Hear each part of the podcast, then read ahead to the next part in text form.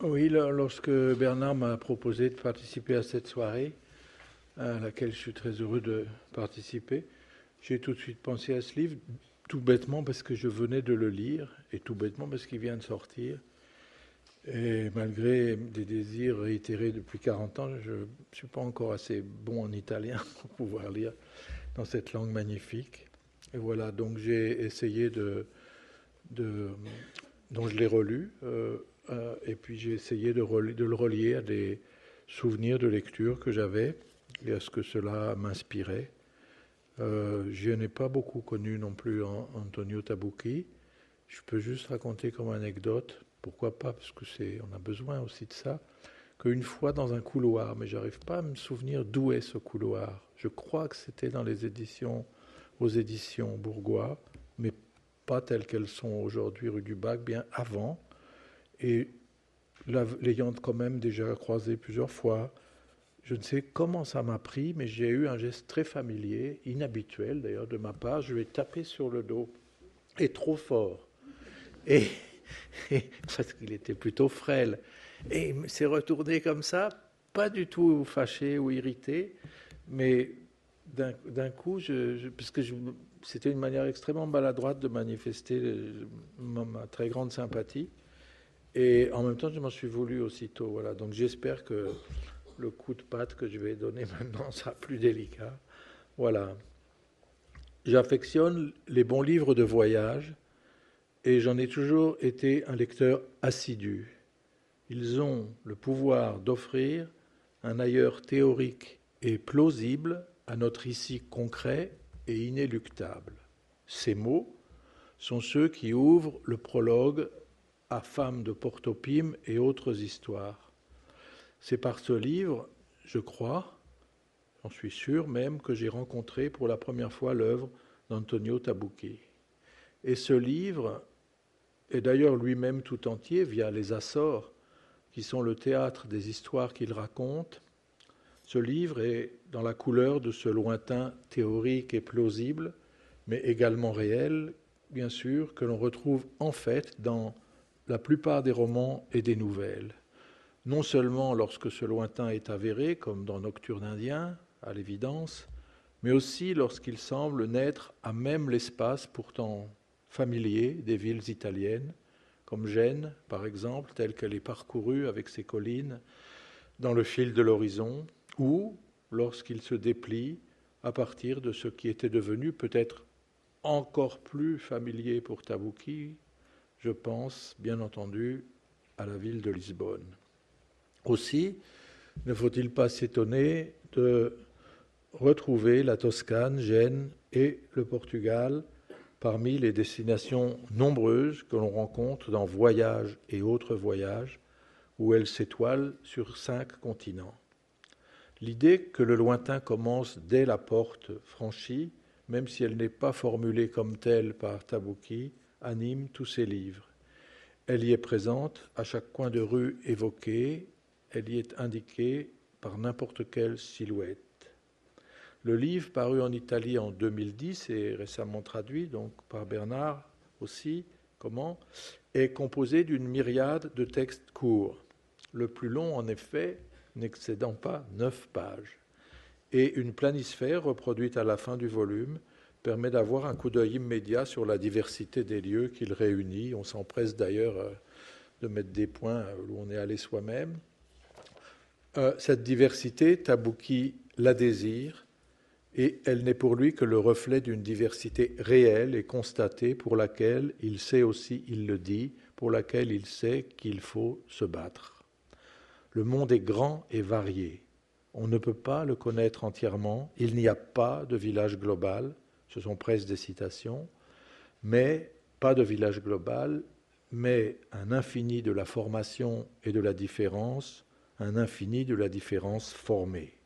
Telles sont les vérités de base sur lesquelles, dès le dialogue qui lui sert d'ouverture, le livre se fonde. Lire un livre de voyage, c'est toujours, évidemment, suivre les pas de celui qui l'écrit, qui l'a écrit, c'est être avec lui et regarder par sa voix. Or, il arrive assez souvent qu'on s'en lasse.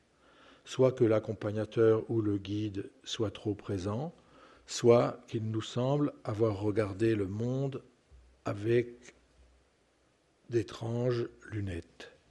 Les bons livres de voyage, pour reprendre l'expression d'Antonio Tabucchi lui-même, les bons livres de voyage sont évidemment ceux dans lesquels l'auteur, qui ne procure pas cette lassitude, et même ceux qui font le contraire, ceux dans lesquels l'auteur, loin de s'ériger un socle d'écrivain ou de se complaire dans la figure somme toute complaisante du voyageur, ne se conçoit lui-même, s'il y pense, que comme un passant que tout étonne, et qui nous tend ici et là de frêles éclats de ce qu'il a vu. Les textes de Tabouki, qui composent ce livre, sont tous dans cette vérité, et elles se répercutent avec une égale précision d'un faubourg de Melbourne écrasé de soleil, au café que fréquentait Naguib Mahfouz au Caire, d'un village de l'Alentejo, à ces olivraies mystérieuses que l'on voit tout en bas depuis Delphes. Ici, il faut signaler pour le lecteur une oscillation entre les textes qui lui parlent de lieux qu'il a lui-même traversés et ceux évoquant au contraire des lieux qu'il ne connaît pas. Par exemple, ici pour moi, d'un côté l'Alentejo ou Delphes, dont je garde un souvenir ébloui, et de l'autre Melbourne ou le Caire, que je ne connais pas. Mais ce qui est étrange, c'est que le sentiment de reconnaissance, qui ne devrait logiquement jouer que pour les lieux connus, joue également pour les autres, exactement comme si, et c'est le cas, l'interaction entre la mémoire et l'imagination, entre le souvenir et la projection, était complète.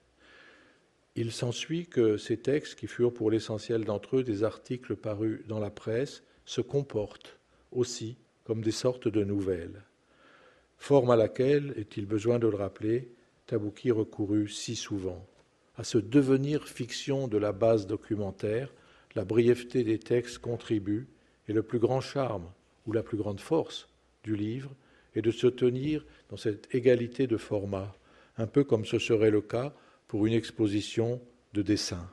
À chaque texte, à chaque dessin correspond une station à peu près égale et un pouvoir de caractérisation qui ne se relâche pas. Tantôt, il y a un côté presque guide, avec même parfois quelques adresses ou recommandations. Tantôt l'aspect descriptif l'emporte, tantôt encore la relation se structure autour d'un récit, comme dans ces deux moments parfaits dont un hôtel de Kyoto et un passage à niveau entre Madras et Mahabalipuram sont le théâtre. Mais à chaque fois, la longueur et le format de définition sont les mêmes, avec peu d'écart, et dans ce voyage qui ricoche de lieu en lieu, de rencontre en rencontre, passer d'un texte à l'autre est simultanément un plaisir et un regret. Comme le Peter Schlemil, décidément ce soir, c'est bien qu'il soit là et qu'il revienne, comme le Peter Schlemil de Chamisso, le lecteur a chaussé des bottes de sept lieues et parcourt le monde à toute allure, mais sans qu'à aucun moment n'intervienne une sensation de hâte. Tout se passe comme si chacun de ces textes brefs était enveloppé dans une bulle de temps qui lui serait propre. Même s'il y a des regroupements, comme pour le Portugal, l'Inde ou encore l'Australie, voire une organisation continentale du disparate, la sensation est tout de même pour le lecteur celle de franchir des distances considérables et de faire un tour du monde où presque aucune contrée ne manque. À ce propos, on regrette en passant que Tabouki n'ait pas eu le temps ou l'occasion, semble-t-il, de passer par Saint-Pétersbourg, Moscou ou Pékin. Quel plaisir c'eût été de, suivre là-bas son pas léger ou caustique dans les ailleurs plausibles de ces capitales à la fois si belles et si pesantes. Mais il est vrai que ce qui le requiert, ce n'est pas ou très rarement le monumental ou l'épaisseur symbolique, ce n'est pas non plus l'histoire avec son grand H et sa grande H, les éléments d'histoire sont présents, bien sûr, quand il le faut, mais donnés à petites touches, comme d'utiles repères sans plus. La caractérisation se fait ainsi, sans à-coup, sans forçage, gardant quelque chose de la notation et de l'esquisse, mais c'est à cela, justement, que tient la qualité des portraits. Ce que Walter Benjamin a écrit un jour sur l'anecdote, dans le brouillon général qu'est le livre des passages, je crois que Tabouki aurait pu le reprendre à son compte. Je cite Benjamin pour ceux qui me connaissent, je ne fais pratiquement aucune intervention publique sans le citer. Je ne compte même pas m'en guérir. Les constructions de l'histoire, écrit Benjamin, sont comparables à des ordres militaires qui tourmentent et casernent la vraie vie. À l'inverse, l'anecdote est comme une révolte dans la rue, elle nous rend les choses spatialement proches, elle les fait entrer dans notre vie. L'anecdote, s'il faut le préciser, ce n'est pas l'anecdotique ou le simple détail, ce n'est pas non plus la scène de genre isolée ou le trait saillant, c'est le mode par lequel le réel que nous croisons s'accomplit sous nos yeux comme sens, hors de tout programme préconçu, le mode par lequel il vient à nous, le mode imprévu par lequel il vient à nous en pièces détachées, chaque fragment étant comme la pièce d'un puzzle immense que nul ne pourra jamais reconstituer dans son entier, mais où chaque ajointement réussi, mais où chaque réussi produit un enclenchement et une joie. Empêcher cette joie d'advenir, c'est le programme politique des puissances de diversion.